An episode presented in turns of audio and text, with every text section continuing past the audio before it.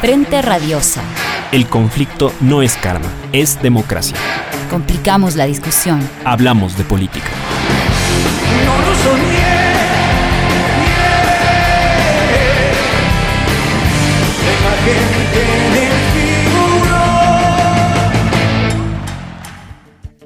Saludamos a toda la audiencia de Pichincha Universal a través del dial 95.3 FM y 94.5 para el noroccidente de la provincia de Pichincha, así también para Santo Domingo y para parte de las provincias de Esmeraldas y Manabí.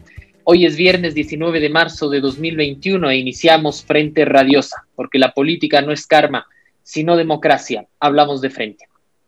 Les recordamos que esta es una coproducción del Foro de los Comunes y de Registro Aurora. Pueden encontrarnos en nuestras redes sociales como Frente Radiosa, Facebook, Twitter, Instagram, Spotify e iVoox. Hacemos llegar también, como siempre, nuestro agradecimiento a Línea Dura, medio de comunicación digital ubicado en Nueva Jersey, quienes retransmiten este espacio radial para la comunidad migrante en los Estados Unidos. A Ronnie por la coordinación técnica de los estudios centrales y a todo el equipo de producción del programa. Esta tarde aquí en Frente Radiosa conversaremos sobre el inicio de la segunda vuelta electoral y la situación que atraviesa el país. Para ello contamos con la presencia de Fabricio Vela, comunicador con amplia experiencia en periodismo político. También está con nosotros Soledad Angus Frere, abogada y feminista, y Ramiro Aguilar, también abogado y ex asambleísta. Bienvenidos, bienvenida. El pasado martes arrancó de manera oficial la campaña de segunda vuelta en el país. Tras más de un mes de un turbulento escenario con incertidumbres y tensiones generadas desde el árbitro electoral, finalmente serán las candidaturas de Arauz y Lazo las que tercien por llegar a Carondelet. Sin embargo, las preocupantes condiciones que atraviesa el país en materia social, sanitaria y económica no dan tregua y no han dejado de deteriorarse. Las muestras del profundo y vertiginoso deterioro que azota al país son varias. Quizás la más notoria y perturbadora es el improvisado plan de vacunación que devela la discrecionalidad y el compadrazgo con que se maneja el Poder Ejecutivo. A ello se suma la reciente publicación de cifras de pobreza y desempleo que, aunque turbias, evidencian condiciones alarmantes de despojo y precariedad, el progresivo aumento de las tarifas de combustibles, la multiplicación de focos de protesta de sectores como los gobiernos locales o el transportismo, entre tantos otros aspectos. Como sabemos, el país no da más, demanda acciones urgentes y la salida de un gobierno que cada vez aparece más desmembrado y a la espera solamente de que se termine oficialmente su mandato. A la par, como decíamos, nos encontramos en pleno de una campaña electoral decisiva. Las candidaturas finalistas han realizado ajustes a su imagen, a la propaganda, a los discursos y a sus estrategias para acercarse al electorado que optó por opciones como Yacu Pérez y Javier Herbas fundamentalmente, y que les permita la no sencilla tarea de cautivar a una población agotada del clivaje hegemónico durante los últimos años, el correísmo versus el anticorreísmo. Los análisis y las reflexiones de primera vuelta pusieron el ojo sobre cuestiones relacionadas, por ejemplo, a la eficacia de las redes sociales, a la contraposición de qué es lo nuevo versus lo viejo, al acierto de mensajes y gestos específicos para sectores poblacionales determinados como las mujeres o los jóvenes. A partir de allí, parecería que las candidaturas actúan con una calculadora y una regla, buscando los pasos y movimientos justos que les permitan, primero, no comprometer ya a su electorado y luego acercarse lo más posible ante quienes deben decantarse por uno de los dos. En el marco de estas reflexiones nos preguntamos entonces si la campaña y el país caminan en el mismo andarivel o si cuestiones fundamentales han sido reemplazadas por pequeños dulces que satisfagan a cada segmento poblacional. Evidencia la campaña una suerte de divorcio entre la política y el marketing, electoral. ¿Está haciendo justicia a las candidaturas al país en el que vivimos hoy por hoy? Estas son algunas de las interrogantes que buscamos responder en el programa de hoy de Frente Radiosa. Bienvenidos. Política de frente, porque la política es cambio y conflicto.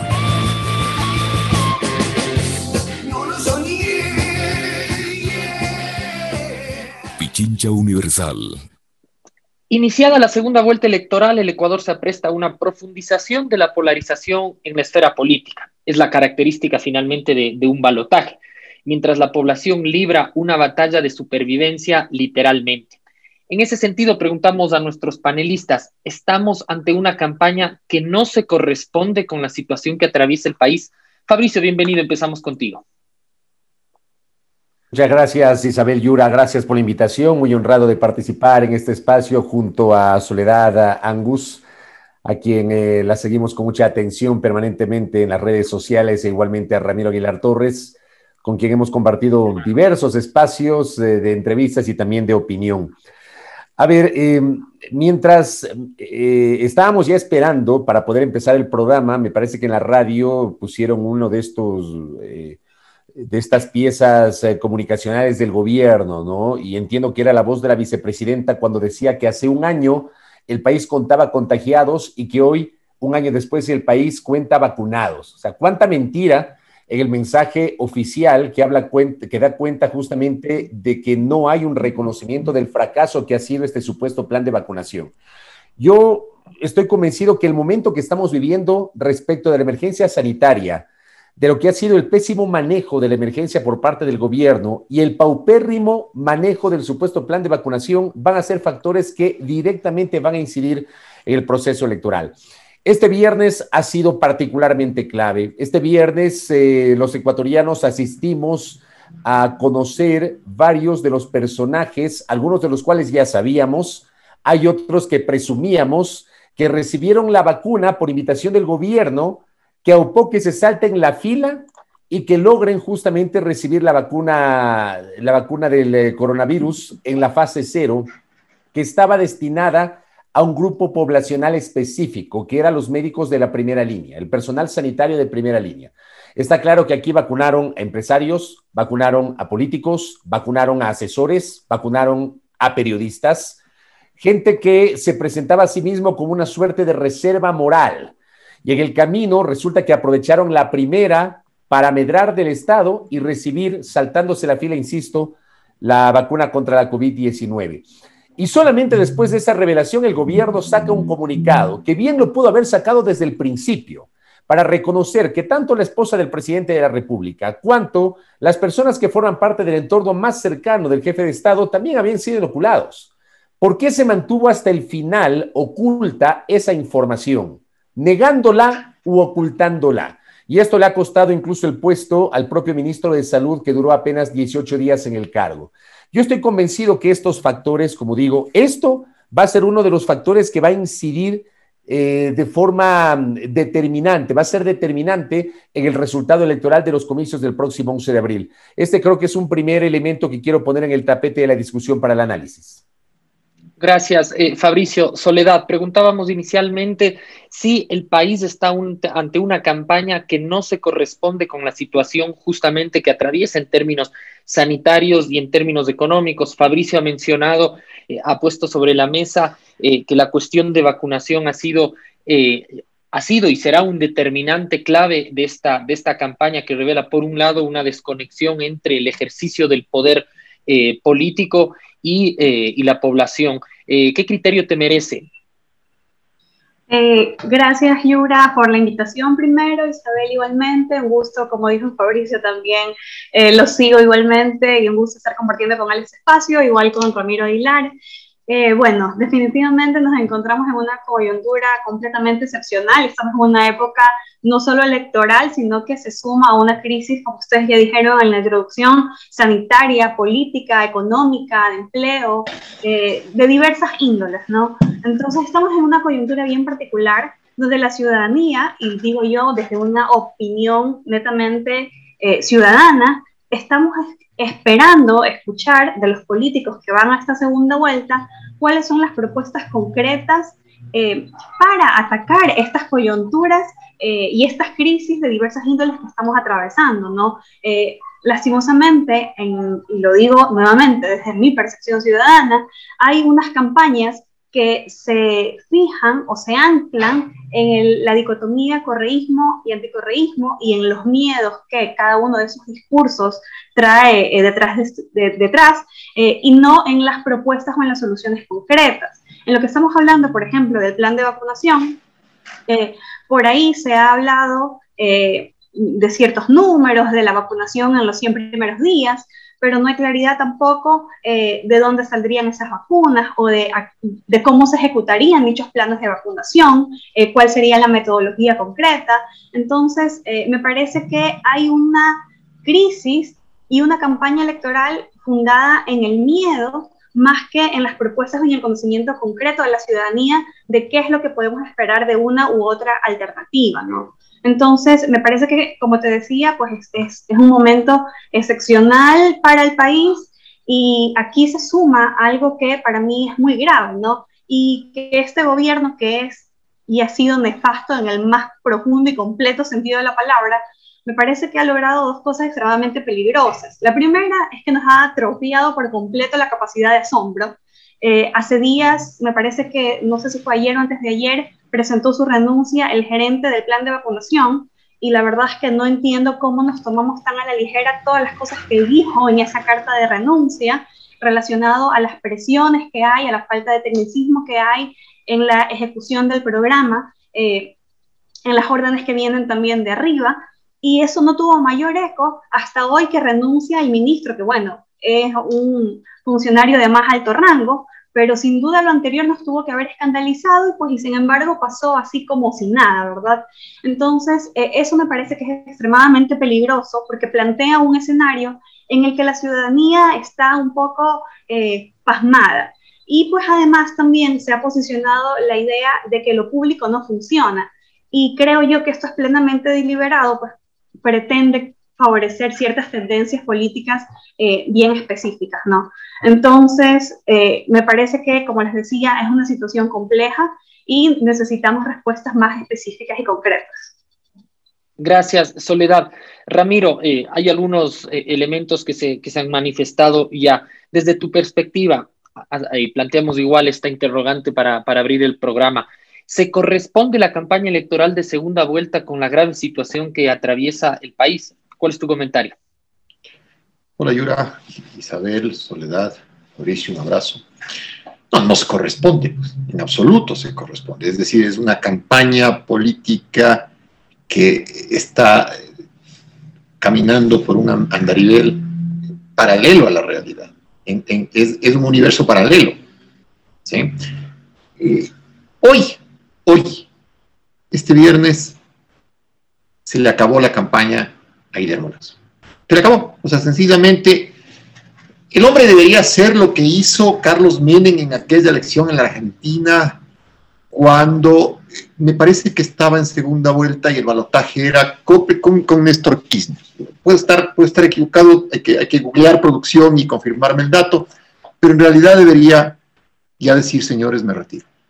O sea, no se puede, hay que ir a la elección, pero como Menem, en Argentina no se podía, pero finalmente dijo Menem, vean, hasta ahí no me llego.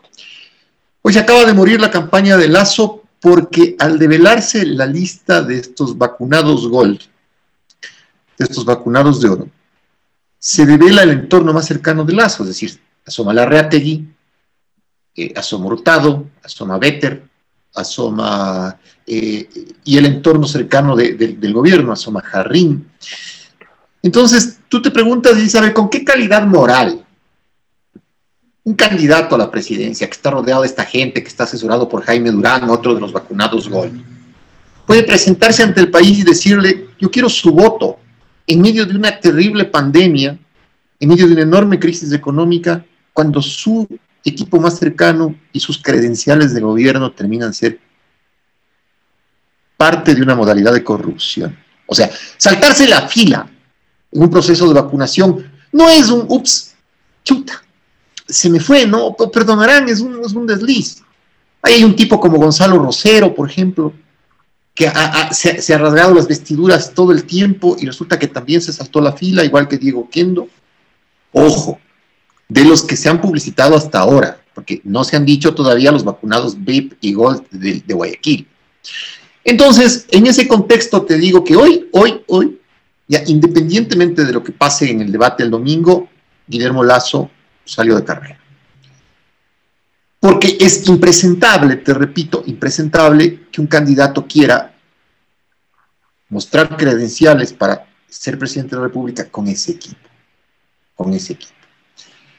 Segunda cosa es el tema de la, la brutal ineptitud en el, en el, escenario de salud. O sea, la ida del ministro de Salud y como menciona La salida del director del programa de, vacunación. No es un tema de, un, relevo de gobierno estando al final, no, no. Es que ya ni ellos aguantan las presiones producto de un gobierno extremadamente corrupto. Se fue hace un par de semanas del canciller eh, Luis Gallegos, porque había dado la orden de que retornen los funcionarios diplomáticos políticos y le dieron una contraorden de la presidencia para que se mantenga. Entonces, esa es la segunda, la segunda lección. La segunda lección es, eh, este gobierno ha sido inoperante, corrupto, incompetente, cínico, encubierto por los medios de comunicación, por periodistas igual de cínicos y corruptos que son los que se saltaron la fila. ¿sí? Y la tercera cosa que hay que mencionar con todas sus letras, pero con todas sus letras, es este quiebre, este país roto que queda. Queda un país roto, eh, Isabel, Soledad y Fabricio. Un país está roto. Roto en la fibra más íntima, más sensible, que es la ética pública.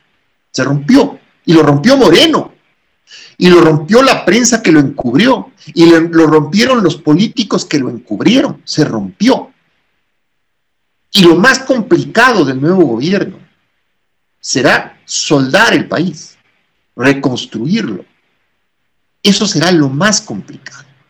No te estoy diciendo con esto y con esto, el paso a, seguir charlando, no te estoy diciendo que eh, la campaña está, está terminada, que la elección está, está ganada. No, no, lo que te estoy diciendo es que si Lazo tuviera una gota de sangre en la cara, una, ante el desplome que acaba de sufrir su candidatura producto de la corrupción manifiesta, porque hay que decirlo con sus letras, o sea, no es, no es un tema de saltarse la fila, ahí hay manipulación, hay abuso de, de poder, hay conflicto de intereses, hay un abogado que veo ahí que está vacunado también, que es el abogado de uno de los estudios jurídicos más grandes de Quito, que representa los intereses corporativos más grandes que invierten en el país. O sea, se demostró aquí que esa corrupción de esta gente que se llenaba la boca de un discurso ético, terminó rompiendo al país.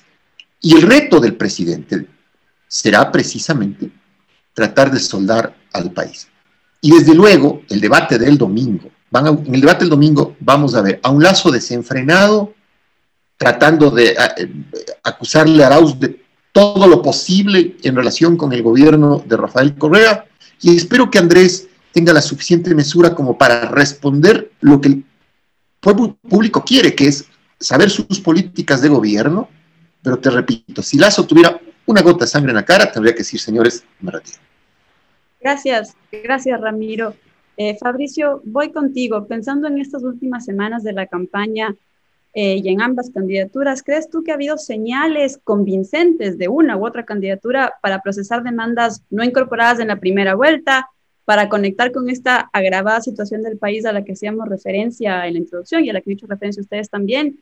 Y sobre todo para advertir de modo suficiente el riesgo en ciernes que vive el país de una ruptura democrática eh, creo que la opinión de Ramiro fue clarísima. No sé cuál es tu criterio al respecto. Sí, yo, yo tengo, eh, tengo una posición sobre ese tema. Eh, primero, a propósito de la referencia que hacía Ramiro Aguilar, fue en 2003.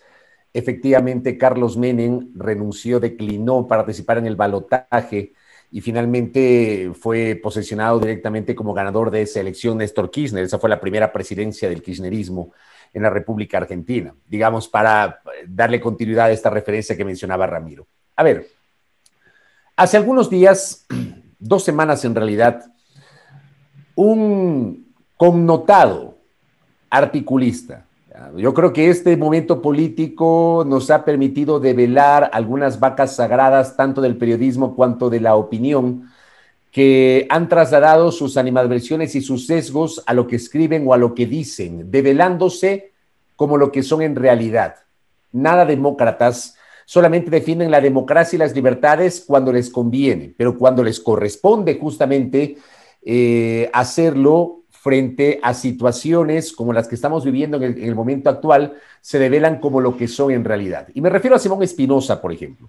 Hay un artículo que publica hace dos semanas en Diario del Comercio llamado Pro País. Encima un nombre, un, nombre que termina perdiéndose frente al contenido de ese artículo, en donde, entre otras cosas, Simón Espinosa pide la intervención de los militares.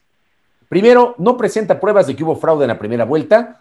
Se muestra extrañado porque el candidato Arauz alcanza el 32%. Claro, porque resulta que en agosto del año pasado, el, eh, el enguaraz secretario de la presidencia, eh, Juan Sebastián Roldán, había sostenido en una entrevista con, eh, con Carlos Vera que el correísmo no iba a obtener más allá del 4% en la próxima elección.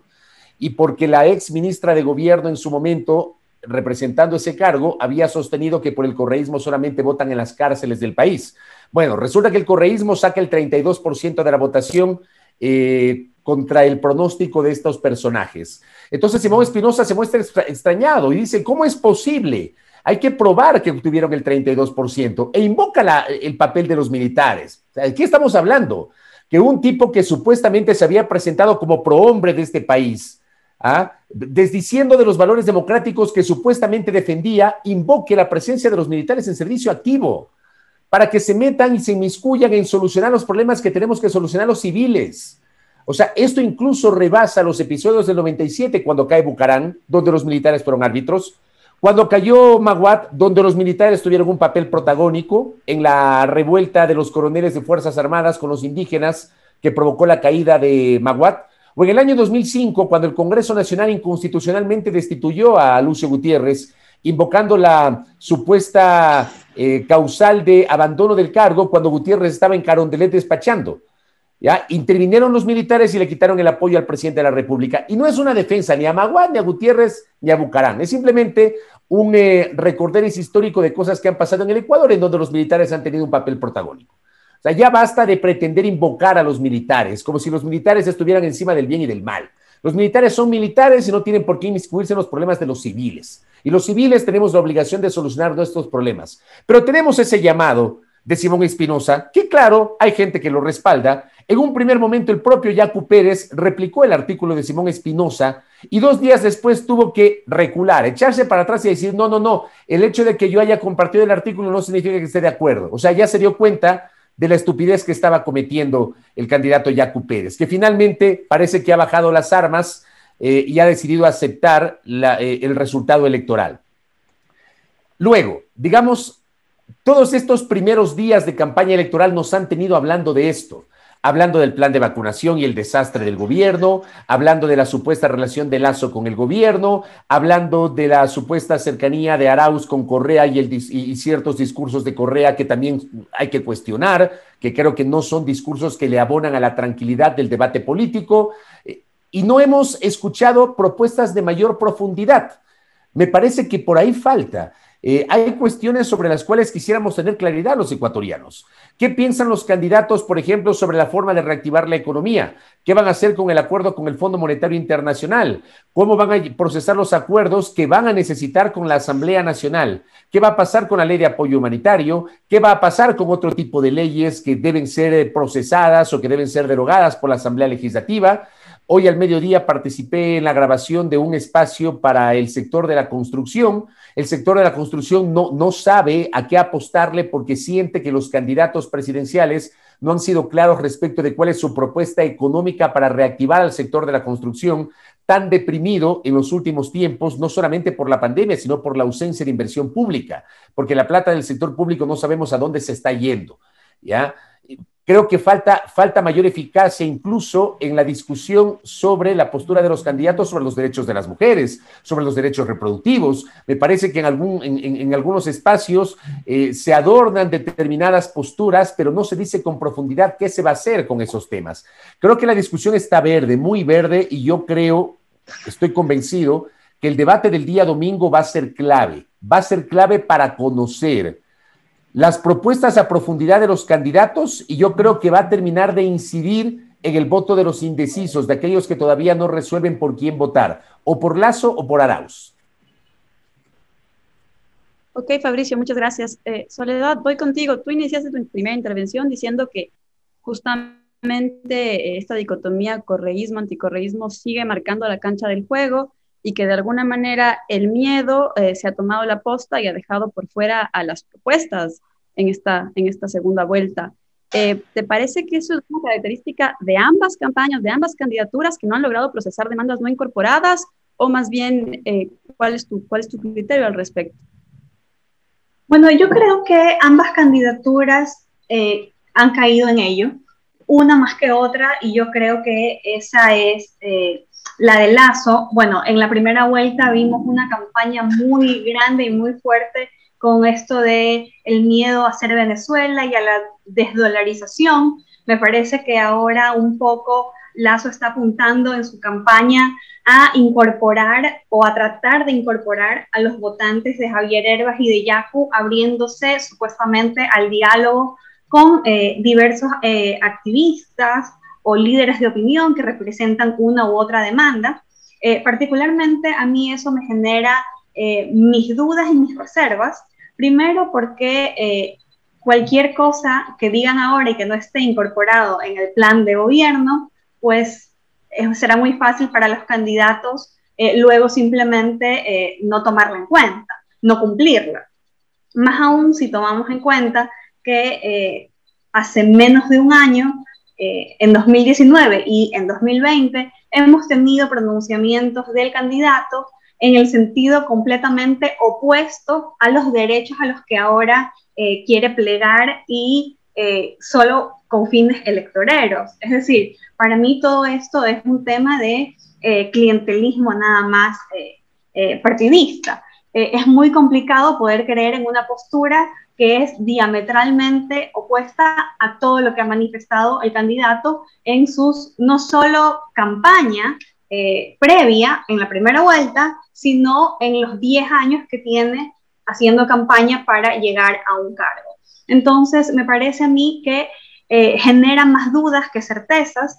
Particularmente te puedo contar que eh, como abogada, como feminista, como miembro del movimiento de mujeres, activista, durante la campaña y la pre-campaña no, tuve problema en privado en sentarme a conversar con eh, diversos políticos acerca de mi perspectiva, mis sugerencias, mis críticas y las cosas que eh, yo creía o creo que deben considerarse en una agenda eh, de derechos y en particular de derechos de las mujeres. Entonces, muchas candidaturas estuvieron trabajando previamente en eso y me parece que haber trabajado previamente en eso para incorporarlo en su plan de gobierno y para manifestarlo en la campaña en primera vuelta es algo mucho más honesto que simplemente ahora de cara a una segunda vuelta a la que el candidato casi ni entra, porque, repito, 10 años de campaña y el candidato no llegó ni al 20%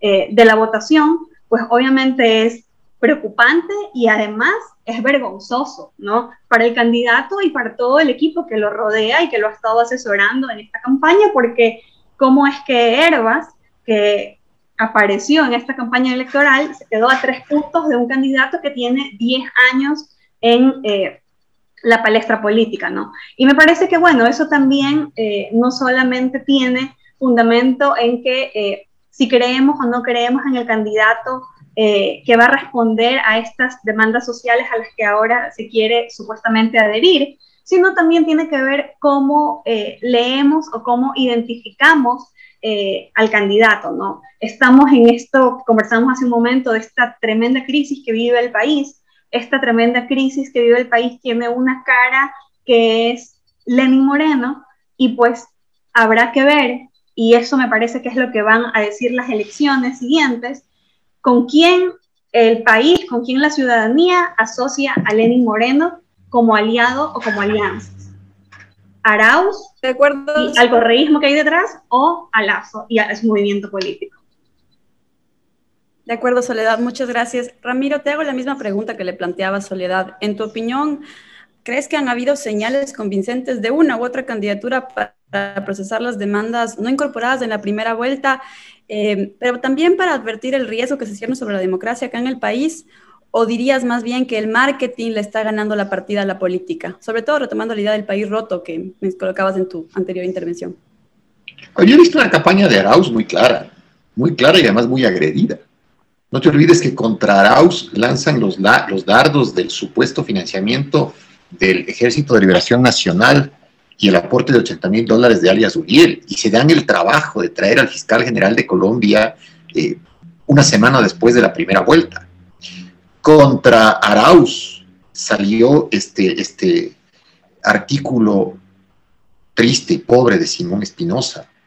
Contra Arauz se, levantó eh, la, polémica de, excluirlo del, del postdebate y que se centró en, en Yacu y en, y en Lazo disputándose cada uno el 20% cuando había un candidato que sacó 12 puntos de diferencia.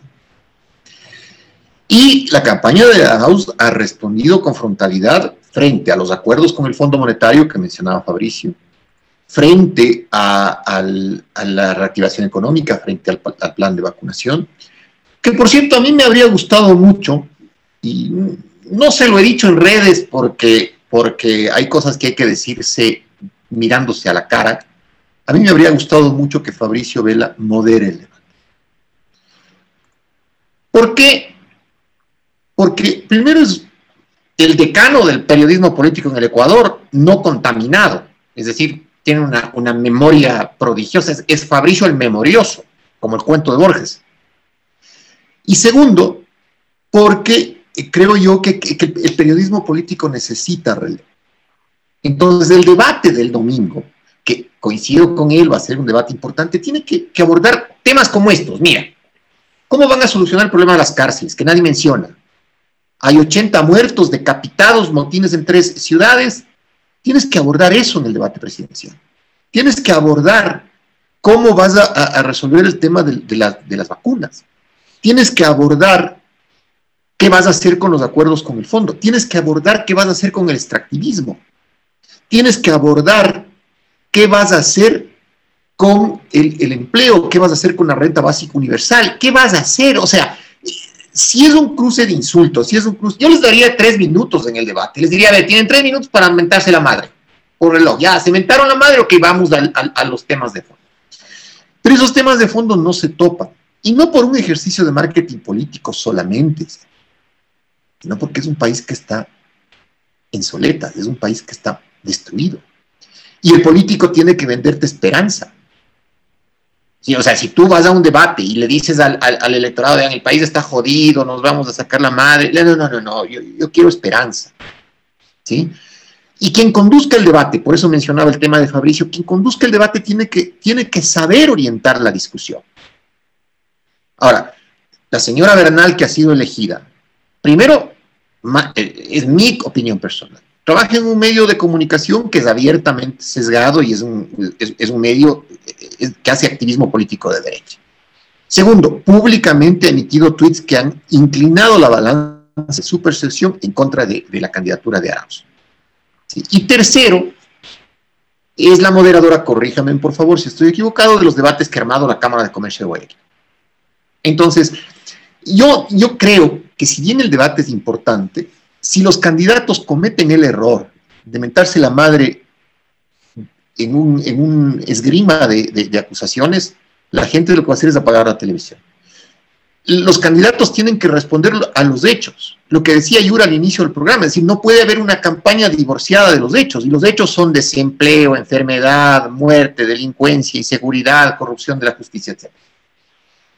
Y en ese orden de cosas, en ese orden de cosas, también tienes que meter el tema de derechos, es decir, tienes que meter el tema del matrimonio igualitario, el tema de la legalización del aborto, pero son temas tan altamente conflictivos, Isabel, tan altamente conflictivos, que el rato que metes eso en una discusión, olvídate, se, olvidó el resto, la gente reacciona con mucha pasión frente a los temas.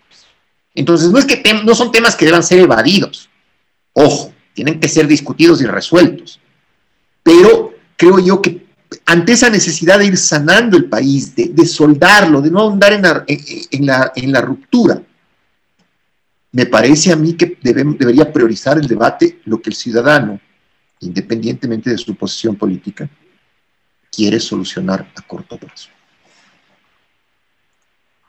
Gracias, eh, Ramiro. Eh, se ha mencionado ya la, digamos, la importancia que tendrá el debate eh, presidencial de este, de este domingo eh, y sobre todo en un escenario de segunda vuelta donde, digamos, no hay 16 eh, opciones y está bastante claro y definido que eh, son, son dos quienes tienen que librar y de alguna manera convencer al electorado que, que no lo hicieron en la primera vuelta. en aras de seguir trabajando esta idea planteada en el programa, que es eh, si se corresponde la campaña eh, política que, estamos viviendo con la situación del país, eh, Fabricio, quisiéramos preguntar, ¿crees que justamente el debate sea esa posibilidad de evidenciar, de que el ciudadano pueda mirar en, plenitud de, sus condiciones a los candidatos, es decir, más allá de estos mitos, estas imágenes, de estos imaginarios que hay de cada uno, eh, digamos, por un lado la, cintura de un candidato que, hace pocos meses eh, se manifestaba en contra de eh, las reformas al Código de la Salud y que hoy ha dicho que respetará y que incorporará en su agenda el tema de, derechos de, las mujeres y que por otro lado hay esta imagen que se quiere posicionar o que se posiciona de que, digamos, no sería él el presidente, que Arauz no sería él, sino que es eh, digamos, un títere de eh, el expresidente Rafael Correa. ¿Sorteará este marco el debate eh, presidencial del domingo? A ver, creo que para todos, primero quiero agradecerle a Ramiro Aguilar por, por la generosa referencia que hizo sobre, sobre mi persona, ¿no?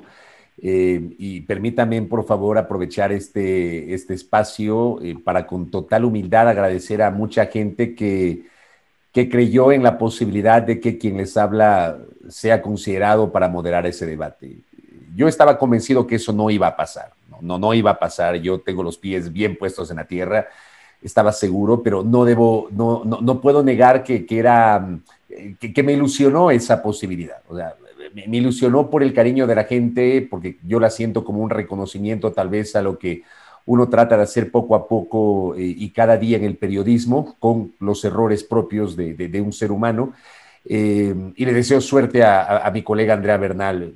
Eh, yo espero que, el debate esté a la altura y estoy seguro que ella tiene la suficiente capacidad para moderar ese debate. Ahora, este debate es importante, es histórico, es histórico, porque será la primera vez en 34 años que tendremos, a, en 37 años, perdón, que tendremos a dos candidatos eh, presidenciales finalistas frente a frente. Miren ustedes cómo en el Ecuador, este país que no tiene cultura de debate, tuvieron que poner en la ley la obligación del debate entre finalistas presidenciales para que luego del debate del año 84 volvamos a tener un debate entre dos candidatos que se disputan justamente el balotaje aquí en el Ecuador. Porque claro, después del famoso debate de Borja con Febres Cordero, la historia dice que ese debate terminó inclinando la balanza a favor de Febres Cordero, pese a que Borja había ganado la primera vuelta electoral en el año 84, y a partir de esa experiencia, nunca más los finalistas volvieron a debatir, porque aquí se manejó, se ha manejado históricamente esta, esta suerte de, de estrategia en el sentido de que el que está primero no debate con el que está segundo, mientras el que está segundo se muere por debatir con el que está primero. Y eso ha aplicado en varios espacios y en varios eh, cargos de elección popular. Eh, Hoy vamos a tener este debate que será obligatorio. Se van a ver frente a frente. Y creo que va a ser así como se ha planteado en este espacio, en el sentido de que eh, será un debate en el cual indefectiblemente estarán marcadas las posiciones respecto de este clivaje del correísmo y anticorreísmo. O sea, lamentablemente, y lo mencionaba Soledad eh, hace minutos, eh, nosotros seguimos siendo parte de una sociedad lamentablemente en la que seguimos los ciudadanos en el medio de la disputa del correísmo y del anticorreísmo. O sea, aquí lamentablemente hay un segmento de la sociedad y del periodismo, yo soy absolutamente claro en ese sentido y autocrítico en ese sentido. El periodismo también, como se dice popularmente, como que se la tiene tatuada, ¿no? O sea, ¿es el correísmo o es el anticorreísmo? Aquí no hay medias tintas. La gente no se pone a reflexionar por qué Jaco Pérez obtuvo el 19% de la votación y estuvo a punto de llegar a la segunda vuelta electoral. Aquí hay un segmento de la sociedad que no entiende o no analiza por qué Javier Herbas obtiene cerca del 16% de la votación, contra todo pronóstico, porque Herbas en las encuestas no llegaba al 4% y resulta que termina obteniendo un 16%. ¿Por qué obtiene 16% Herbas? ¿Por qué 19% obtiene Yacu Pérez? ¿Por qué Lazo estuvo a punto de quedarse fuera de la segunda vuelta electoral?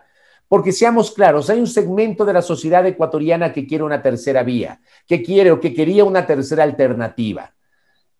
Y resulta que a, esta, a este segmento de la población, de alguna manera, hay un segmento de la opinión pública que la ha minimizado y que siguen hablando del famoso clivaje correísmo-anticorreísmo. El debate del día domingo va a circunscribirse en ese clivaje, el país va a necesitar que respondan con precisión y allí viene la importancia de la moderadora en este caso, de conducir y de, eh, de alguna forma, orientar el desarrollo del debate a que los candidatos respondan las inquietudes de esta gran agenda que ha sido elaborada previamente por el Comité Nacional de Debates, que debo decir creo que está recogiendo muchos de los temas que se requieren, eh, que, requieren respuesta por parte de los candidatos. Ojalá que los candidatos no se vayan por las ramas, ojalá que los candidatos respondan con eficiencia a las inquietudes y que se digan lo que se tenga que decir en la cara, en la cara. Pero que el ataque no sea personal, sino con base en las propuestas, que sea un intercambio de propuestas o de ideas, que se diga lo que se tengan que decir, pero que no se, no se circunscriba un ataque personal. Yo creo que, de verdad, eh, yo al menos en lo personal, yo estoy cansado de esta disputa. Yo decía hoy en la mañana en mi programa de radio, yo estoy harto del odio, de verdad. Este país se ahoga en el odio, en el odio, y lamentablemente los medios de comunicación somos responsables del odio en el cual nos estamos desenvolviendo. Gracias, eh, eh, Fabricio. Eh, a este elemento final que tú has, que tú has traído a colación, digamos, el odio, quisiera sumar aquello que Soledad mencionaba previamente respecto al miedo, que inclusive con un programa previo realizado justo con Ramiro había salido, ¿no? La presencia del miedo en un escenario de, digamos, el desgobierno generalizado, se ve en la gestión de, de la pandemia fundamentalmente. y un elemento que también se ha mencionado antes, que es la esperanza eh, Soledad, eh, te pregunto a ti, ¿crees tú que en un escenario tanto de confrontación abierta como el que existe, es decir, de, odio y quizá más evidenciado en las redes de, un intercambio ácido que existe eh, y, de la y, y del miedo anclado en la población, ¿hay la capacidad de las candidaturas de generar esperanza? El domingo faltarían tres semanas para las elecciones. ¿Qué candidatura podría acumular esa esperanza y reconectar políticamente con la sociedad? Bueno, ¿qué candidatura puede hacerlo? Dependerá de cada uno de los candidatos precisamente eh, cómo se presenten en este evento que está generando tan altas expectativas, ¿no? Y como hemos dicho, y como lo he dicho ya desde el inicio, me parece que esta campaña del miedo es una campaña que no va más, que me parece que los números que sacaron los candidatos en la primera vuelta lo reflejan, porque hubo un alto porcentaje del electorado que no respondió a esta campaña de miedo, sino a otras expectativas. Y aquí me tomo el atrevimiento de discrepar con Ramiro Aguilar eh, cuando mencionó que eh, hay ciertas cosas que son más inmediatas, urgentes, que otros temas que pueden ser más complejos o que pueden hacer el debate más álgido, más confrontativo. Eh, porque a mí me parece que temas como los temas ambientales y temas como los temas de los derechos de las mujeres no pueden ser más tratados como temas accesorios o secundarios si, hay, si hablamos de una crisis económica, si hablamos de una crisis de empleo, pues la pobreza la sufrimos mayormente las mujeres en nuestras vidas y en nuestros propios cuerpos. Las mujeres somos, eh, por el sistema cultural y social en el que aún vivimos, somos las cuidadoras por excelencia. Entonces, sobre nosotras recae la mayor cantidad de trabajo de, de, cuidados. Em, las brechas salariales nos afectan más a nosotros, el desempleo nos afecta más a nosotras. Entonces, me parece que en los temas, por ejemplo, y particularmente me refiero a los derechos de las mujeres, no son temas que pueden ser tratados como accesorios o secundarios porque son temas que están transversalmente inmersos en eh, las crisis que estamos viviendo, sanitaria, políticas, económicas, hay crisis de representación eh, de la ciudadanía, de las mujeres en particular, también de los jóvenes. Entonces, eh, me parece que estos puntos son transversales y deben estar integrados en las propuestas que hacen los candidatos. Me parece que también si apuntamos a eh, una campaña que sea una campaña de esperanza, hoy, hoy leía un dato interesante de un análisis que hay de cuán alineadas están las propuestas de los candidatos a los objetivos de desarrollo sostenible eh, para una Agenda 2030 y eh, veíamos ahí cómo pues no, ninguno de los dos candidatos cumple completamente o está alineado completamente a estos objetivos de desarrollo sostenible. Sin embargo, por ejemplo, Arauz tiene eh, muchísimos avances o muchísimos desarrollos que se acercan más al cumplimiento de este, de este plan. Eh, Lazo, en cambio, tiene unos eh, parámetros, digamos, bien críticos ahí. Entonces, estos temas que, donde hay temas ambientales, donde hay temas del cuidado del planeta, que pensamos que pueden ser accesorios en su momento, eh, pero que como dije, el electorado sí, eh, sí le importó al electorado y así lo reflejó en su voto en la primera vuelta, pues pueden ser justamente la herramienta que dé esa atisbo de esperanza a la campaña. Decir, ok, mi plan de gobierno, y como decía un poco Fabricio eh, en su intervención, ¿cuál es la propuesta concreta? Ok, mi propuesta concreta es esto, eh, está alineada a los objetivos por esto, está alineada a los estándares internacionales por esto, y vamos a hacer tales y tales cosas, de manera puntual y concreta, y de manera que apunte, como tú dices, a la esperanza y no más al miedo de que con un candidato nos vamos a convertir en lo uno o que con el otro candidato nos vamos a convertir en lo otro, porque lo que ahorita tenemos miedo los ecuatorianos no es en convertirnos en nada, sino en seguir siendo el Ecuador que somos en estos momentos y que no da para más. Gracias, Soledad. Ramiro, eh, a falta de poquito más de tres semanas para, para el día de las elecciones, tomando tu idea inicial con la que abrías del programa, es decir, eh, cuánto pasará la factura, este enojo, este cabreo de la población hacia eh, la descomposición institucional evidenciada en la, en la gestión de la pandemia. Eh, retomo la pregunta que planteaba a Soledad, ¿hay capacidad de generar esperanza o, o, transformar en clave positiva o lo que viviremos de aquí hasta el día de la elección, lo que se espera es una suerte de la traducción de un voto de, rechazo a las condiciones actual de vida eh, que atraviesa la población. A ver, es que, es que van a votar por la esperanza. Eh, un paréntesis antes, mi querida Soledad, desde hace muchos años y públicamente he, sostenido que debe no solamente despenalizarse el aborto, sino legalizarse el aborto en general.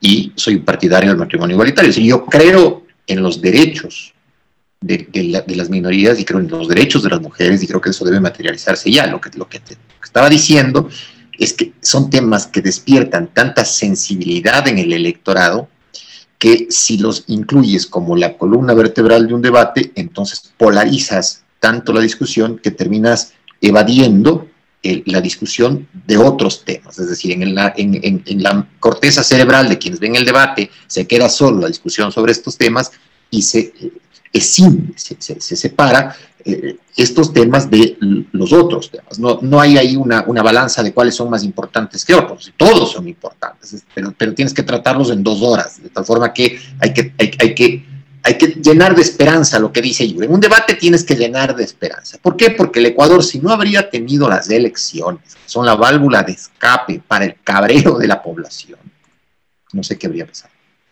O sea, sencillamente no sé. Todos estamos esperanzados en ir a votar el 11 de abril y que eso se termine. Y vamos contando los días, literalmente contando los días. Pero porque tenemos la esperanza de la democracia, la alternabilidad, la elección y el hecho cierto de que Moreno se va el 24 de mayo de este año.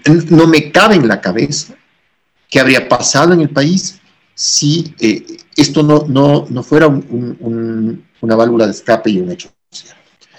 Y cuando hablas de esperanza, entre otras cosas tienes que hablar de, un país unido. O sea, el Ecuador será inviable, inviable absolutamente en la medida en la que tengas dos bandos que se odian unos a otros. Será inviable. Sencillamente no. Pues hay una linda película. Y me parece que se da. De un, de un niño eh, hindú que se quedó náufrago en una balsa con un tigre de Bengala tuvieron que permanecer niño y tigre durante algunos días en el mar. Y ni el tigre devoró al niño, ni el niño permitió que se muriera ahogado el tigre. Después, cuando llegaron a, tierra, solamente el tigre le regresó a ver y se fue. Entonces, esa es, la analogía más grande que yo puedo encontrar en este momento si bien Pepe Mujica decía todos estamos en el mismo mar, pero no necesariamente en el mismo barco, yo te digo, eso está bien como para, la poesía, pero en realidad los de derecha, los de izquierda, los neoliberales, los progresistas, eh, eh, los, los, religiosos, los ateos, estamos todos circunscritos a un país que se llama Ecuador. Y aunque ciertamente es un país plurinacional y es un país pluricultural, tenemos elementos de nación que nos combinan a trabajar juntos para grandes objetivos nacionales, erradicar la pobreza, fortalecer la educación, la salud, la seguridad social, la seguridad, la institucionalidad. Pero eso no va a ser viable, sencillamente no va a ser viable, si los progresistas se odian con los neoliberales, si los, los, eh, los conservadores se, se, odian con los, con los progresistas, si los religiosos se odian con los ateos. El, odio, y es lo que dice Fabricio, lo dice perfectamente bien, el odio es el virus que nos está matando, más que el COVID. Más que el COVID. Mira lo que te estoy diciendo, más que el COVID. Y eso que el COVID se ha cobrado 40 mil víctimas en cifras no oficiales. Y el odio cegó a buena parte del Ecuador respecto de la responsabilidad directa que tiene el gobierno de Moreno sobre esas 40 mil víctimas y el odio cegó a los grandes medios corporativos que no te olvides tú que en la parte más dura de la pandemia no ponían las cámaras para no mostrar los muertos en las calles de Bolivia. Entonces eso es una cosa inviable, es una cosa de locos.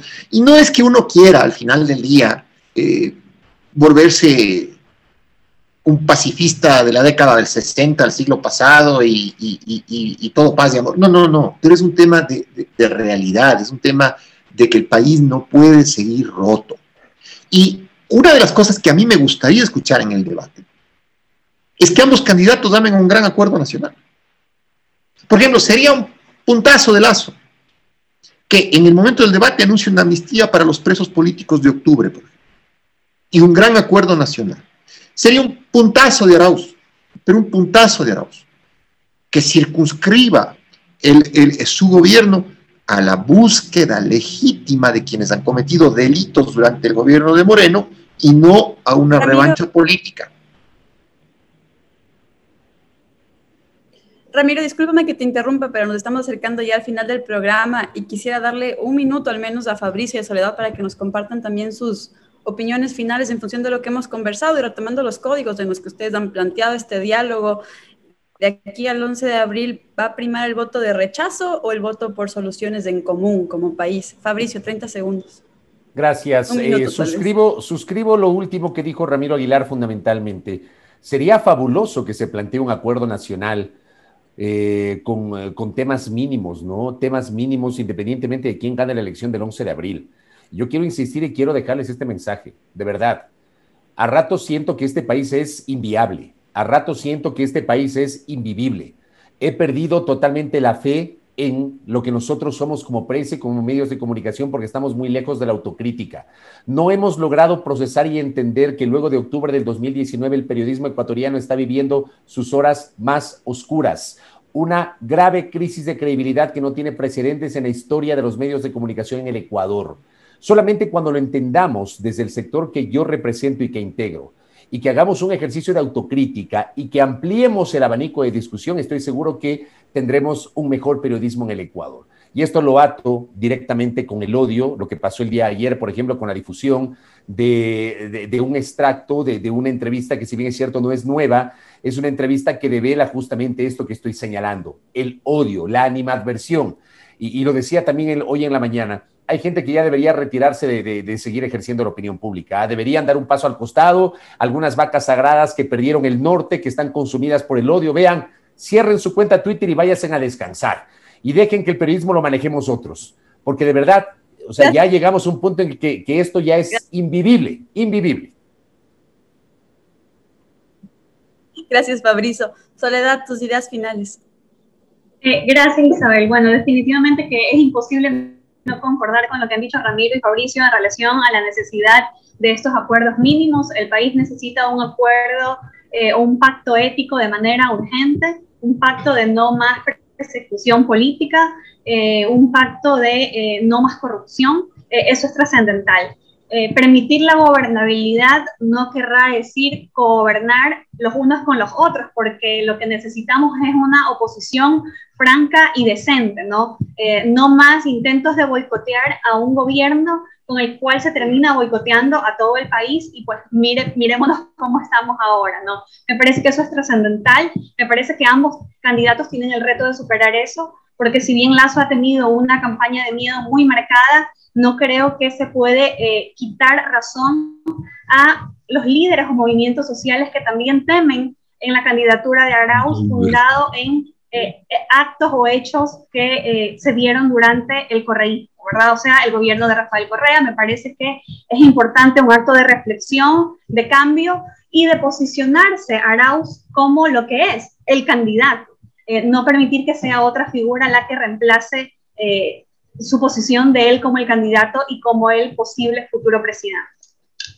Gracias, Soledad, Fabricio, Ramiro, les agradecemos, sin duda, seguro se nos quedan varias ideas por, por discutirlas, aún eh, lo reproduciremos en espacios siguientes. Hemos llegado al fin de Frente Radiosa, los invitamos a que nos sigan el próximo programa. Muchas gracias. Una coproducción del Foro de los Comunes, Registro Aurora y Ecuador para Largo.